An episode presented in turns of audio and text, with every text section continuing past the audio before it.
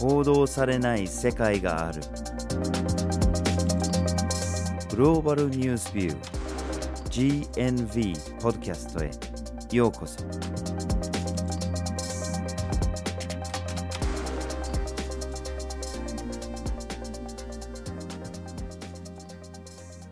バジル・ホーキンスです。岩根あずさです。今回のポッドキャストのテーマは世界の医薬品格差ですはい。今ちょうど新型コロナウイルスの変異株であるオミクロン株というのが出てきて、世界各地でこれが問題となっています。はいその対策として水際対策だったり、追加のワクチン接種ということが言われているんですけども、本当にこれだけしかできることはないのでしょうか？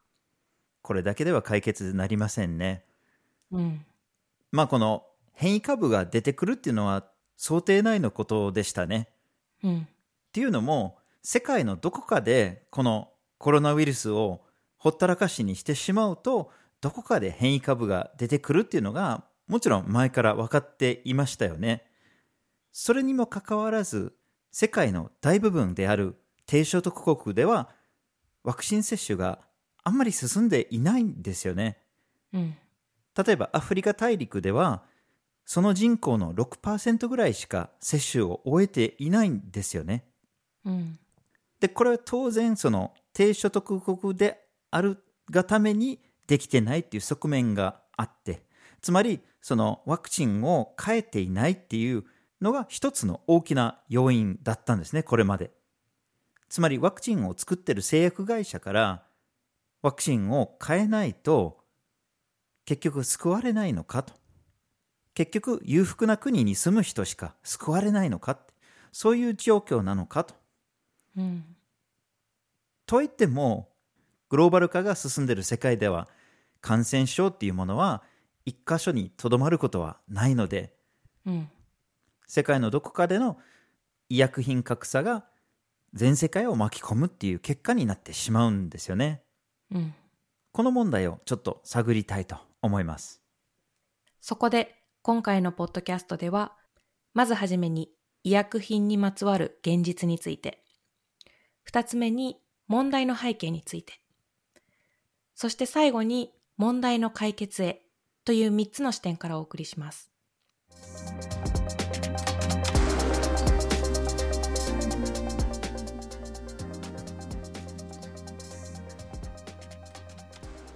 では、まずはじめに医薬品にまつわる現実について見ていきましょはい世界で治療できるはずの病気なのにその病気で亡くなってしまう人っていうのが大勢いますよねう。うん。その多くが感染症ですけれども、その中で最も死者を出しているものの一つが結核なんですよね。うんこれ、毎年世界で140万人以上が亡くなっているっていうふうにされているんですけれども、うーん、これちょっと驚きの数字というか、想像を絶する数字ですよね。まあほとんど注目されないんですけれども、治療できるはずなのに、こうやって亡くなるんですよね。はい。でもう一つ、治療できるはずなのに、たくさんの人が亡くなっている病気の一つとして、マラリアというものが挙げられます。うん。このマラリアというのが簡単に説明すると蚊が媒介して寄生虫にかかって、まあ、高熱が出たりして亡くなってしまうということがあるんですけども去年1年間でマラリアに感染した人が世界で2億人以上うん。さらにマラリアによる死者数というのが62万人にも上るとされています。これあんまりにも多すぎますね。はい。これほど大きな影響を世界中に与えているマラリアなんですけども、つい最近、ワクチンが開発されて、それが推奨されるようになってきています。うんうん。これについては GNB で先日発表したばかりの潜んだ世界の重大ニュースというところで取り上げているので、ぜひそちらも確認していただきたいと思います。はい。まあ、こうやって治療できるはずの病気でたくさんの人が亡くなっているわけなんだけれども、なんでそうなるのかと。まあ、理由は様々ですよね。でどうしてもその要因が貧困状態につながってしまうんですけれども、例えば公害があったり、あるいはインフラが十分に整えてなかったりとか、そういうような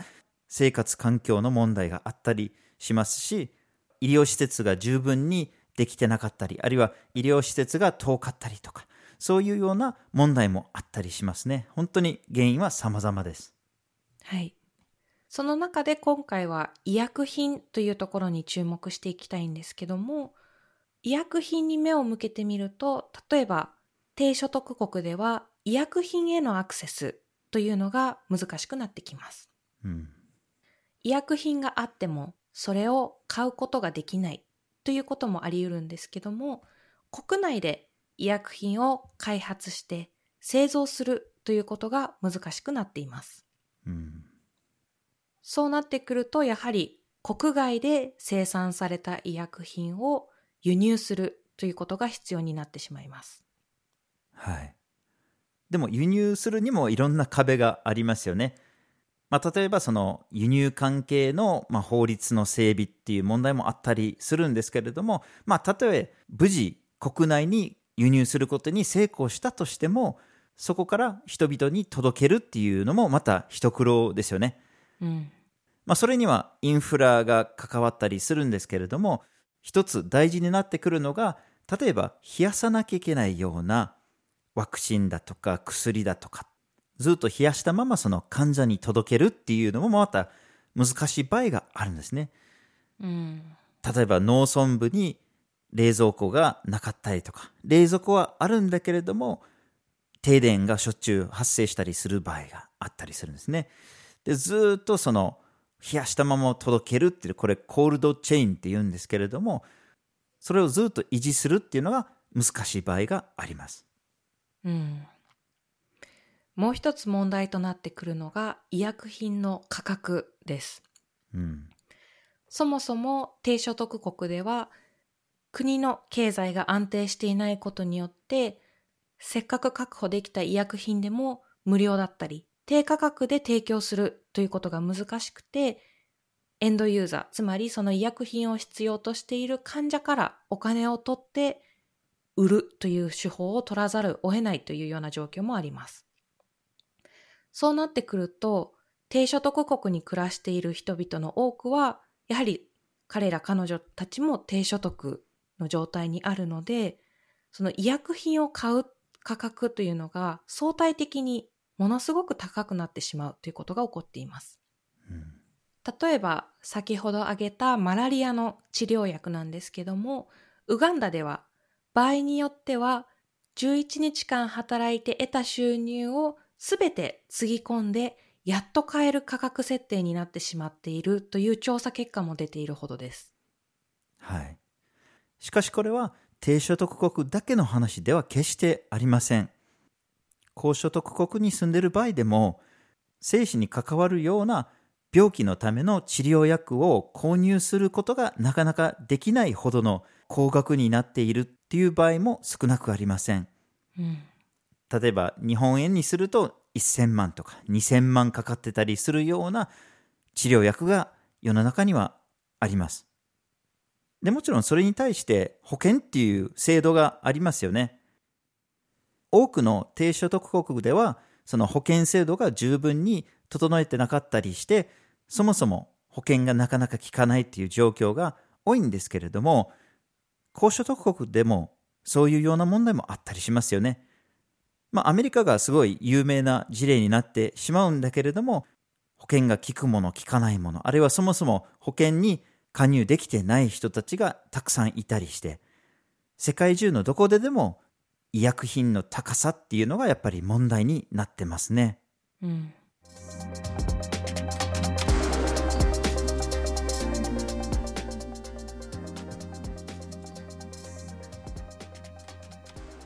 では続きまして問題の背景について話をしましょう。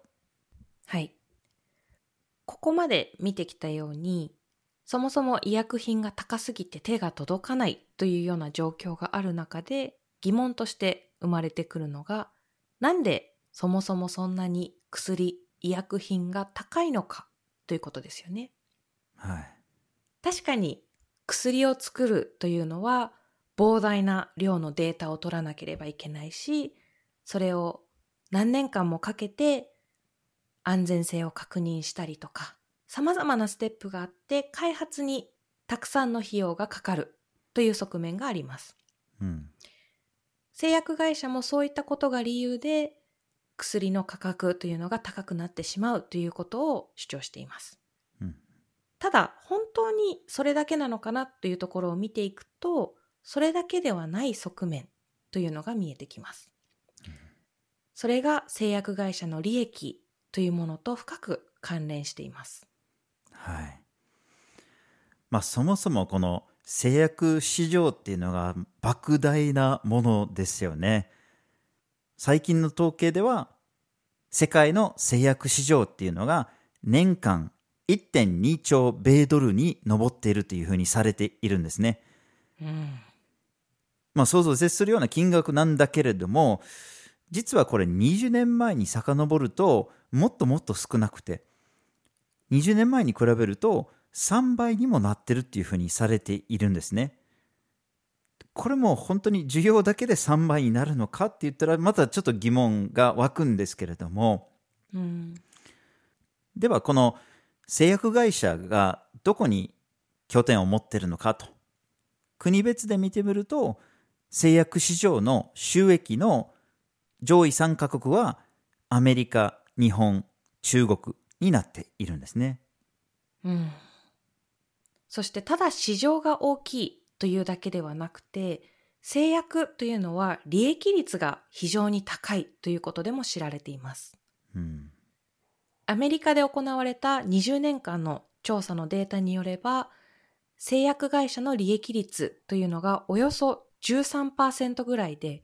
これが他の業界と比較すると、おおよそ倍の利益率を持っているというふうに言われています。かなり利益を取ってますね。うん。さらに、例えば、ファイザー社なんかは、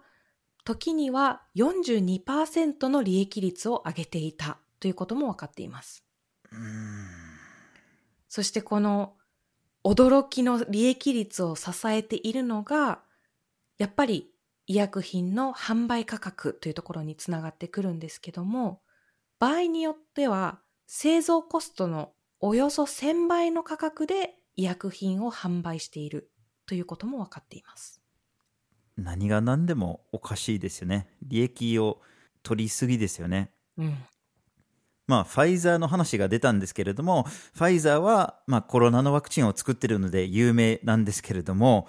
この新型コロナワクチンの製造においても、やっぱりそういうような利益を取る製薬会社の姿がものすごい目立っていますよね。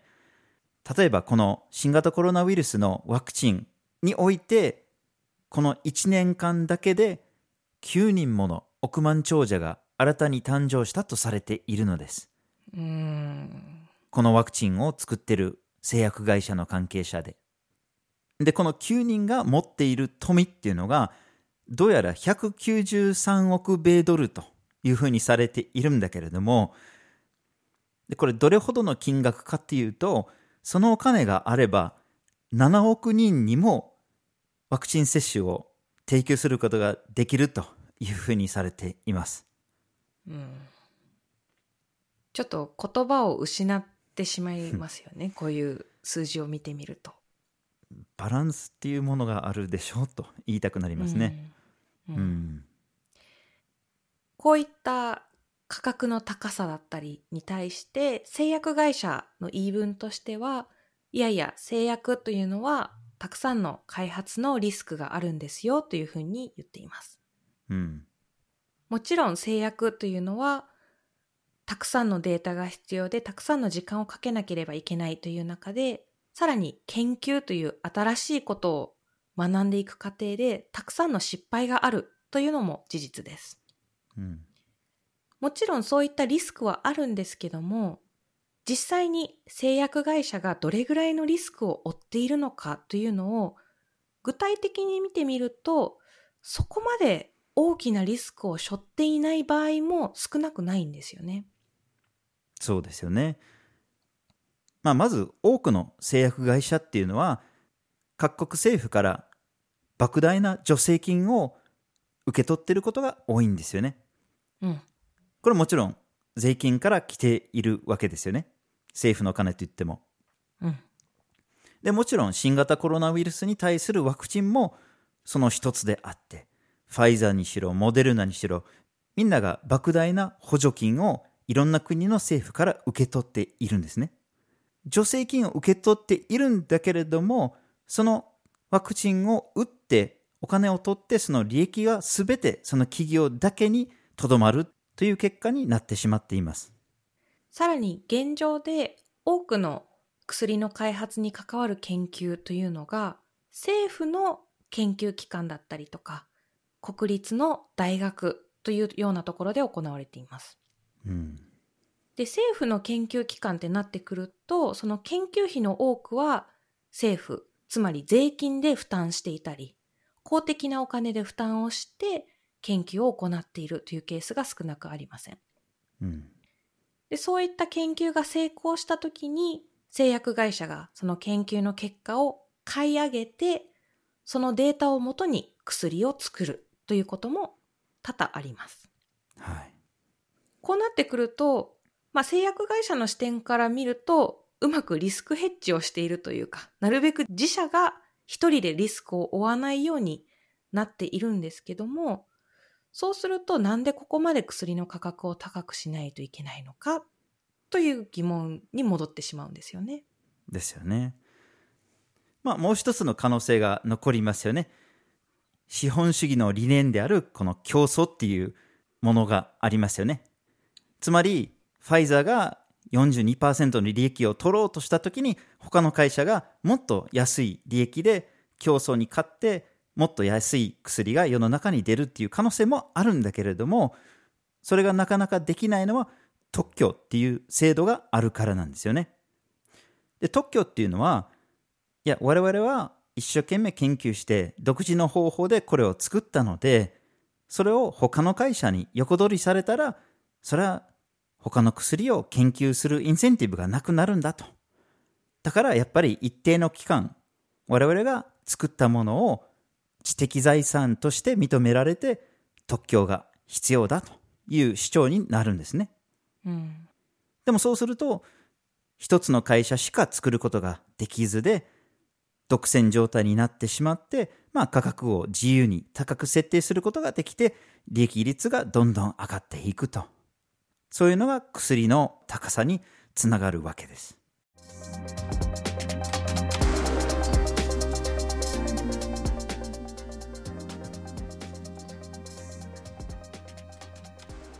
では最後に問題の解決へについて見ていきましょはい。先の話にもありましたように特許っていうものがやっぱり医薬品の値下げに対して、まあ、障壁になってるわけなんですけれども特許っていうものが必要性があるとしても何とかしてより多くの人に低価格で薬が手に入るような制度を作らなきゃいけないと思いますね。う。うん。つまり他社が同じような薬を真似して作れるっていうこのジェネリックの薬を作れるような制度に持っていく必要がありますよね。で、ジェネリックの薬が作れるようになってくると、その価格が95%以上値下げができるっていうものもあるっていうのも、ちょっとこれも驚きですよね。うん、どれだけ元の薬が高かったかっていうことですよね。うん。安く作ろうと思ったら作れるわけですよね。うん。で、もちろんこの特許には期間っていうものがあるので、それが終わればジェネリックは自由に作れるんだけれども、そもそもその期間が長いっていうのもありますし、で、またその期間が切れるまでに、ちょっと薬の種類を改良したりして、新たにそれを更新するっていうような手を使って製薬会社がどんどんどんどんその特許の期間を伸ばそうとしてるっていう場合も少なくないようなんですよね。うん。さらにこの特許だけではなくて、製薬会社の権利っていうのは国際的にも守られているものです。うんまあ、いわばこの特許の仕組みというのが、世界貿易機関を通じて、どこの国の製薬会社が作った薬だろうと別の国が特許を無視して真似して作ることはできないですよというような仕組みを作っているんですね。うんただこれ低所得国などで薬を開発するだけの十分な予算が取れない国からしたら、やはりすごく不平等だし、不公平感が出てしまうので、そういったこともあって、医薬品に関する特許放棄の取り決めというのも世界的になされてはいます。うんただこれまでこの特許放棄の事例というのが1回しか見つからなかったと言っている文献もあって、なかなかこの仕組みが使われていない、簡単に使うことができないんじゃないかというふうに考えることができます。はいまあ、もしかしたらこの特許の放棄に持っていくまでに様々な手続きだったりとか法的な手続きなんかがあって実際これを活用できないような仕組みになってしまっているのかもしれないんですね。ただこうなってくると、まあそもそも国際的にも製薬会社の権利が守られているというところとも合わせてなんですけども、製薬会社の権利とすべての人が健康に生きる権利と、この二つを天秤にかけたときに、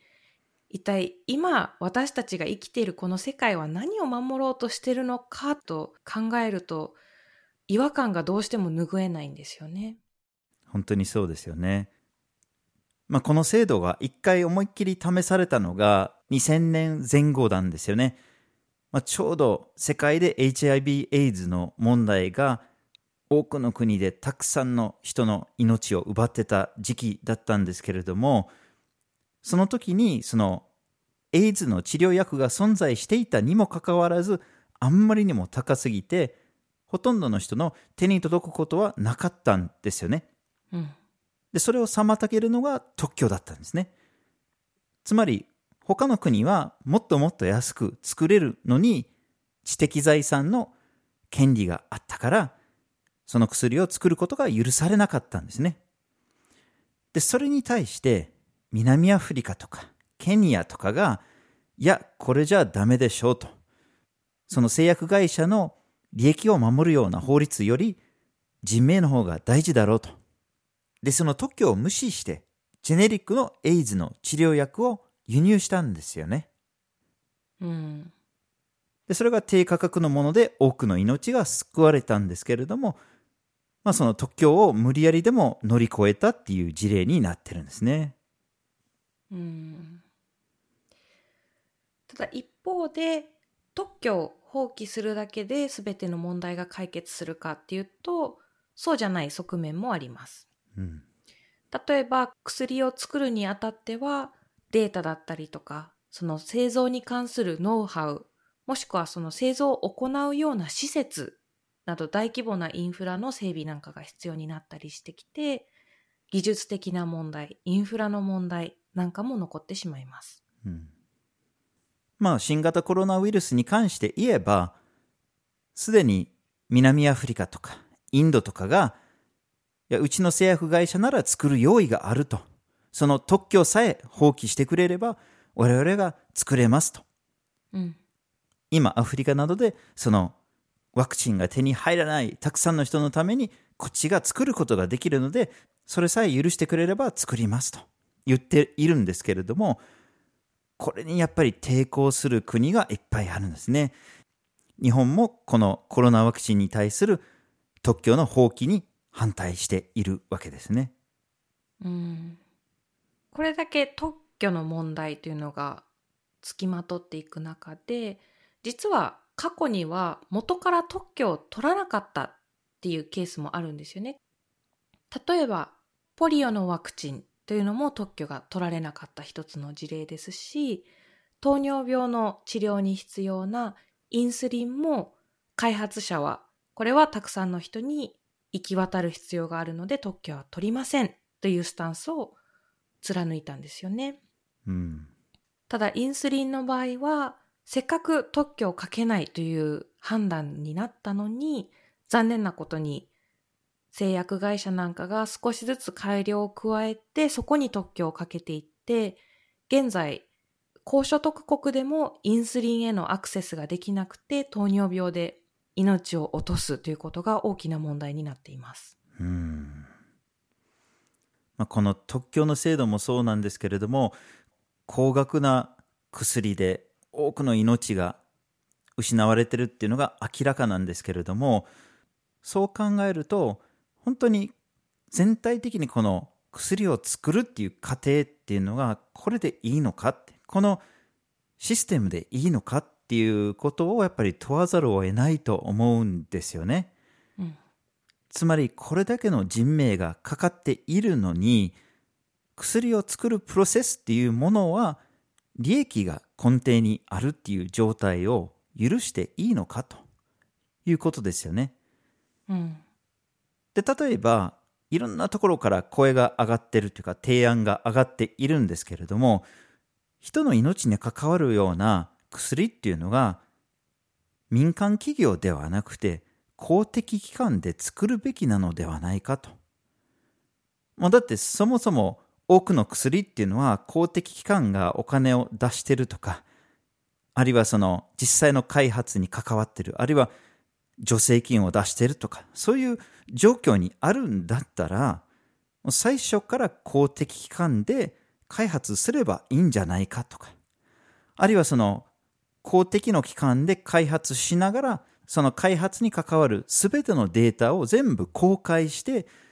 それに貢献できる人がみんなが力を合わせて協力して作ればいいんじゃないかっていう提案だったりそういうような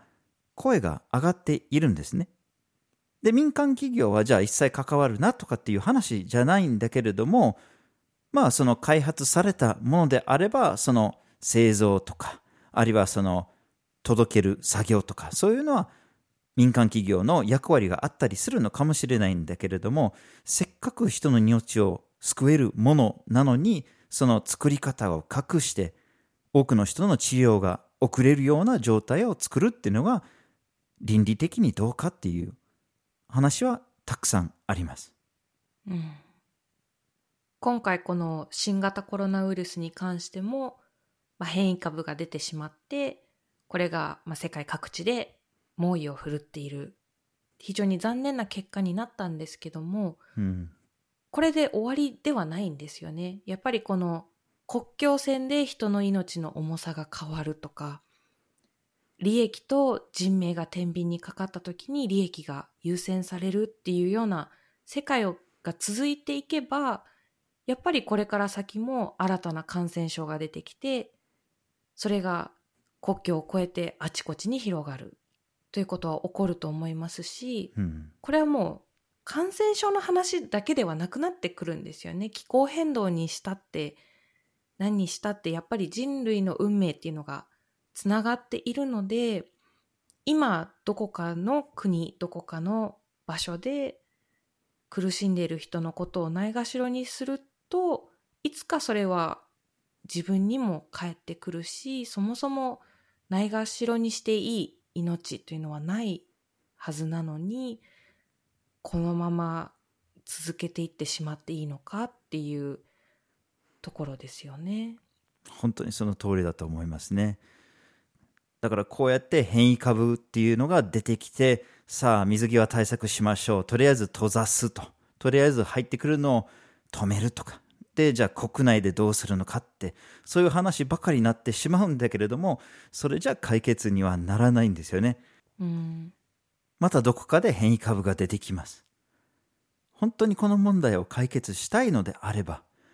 コロナのような感染症を積極的に世界のあらゆるところからなくしていかなければいけないんですよね。うん、で、そのためにもワクチンのような医薬品がみんなの手に届くようにする必要があります。うん、そのためには薬の価格を下げていかなければいけないんだけれども、それに持っていくためには、やっぱりもう一度利益と人命、どっちが大事なのかをしっかり考えて、この制約のプロセスを見直すということが大事なのではないかと思います。うん、今回のポッドキャストは世界の医薬品格差というテーマでお送りしました。まずはじめに医薬品にまつわる現実について、二つ目に問題の背景について、そして最後に問題の解決へという三つの視点からお送りしました。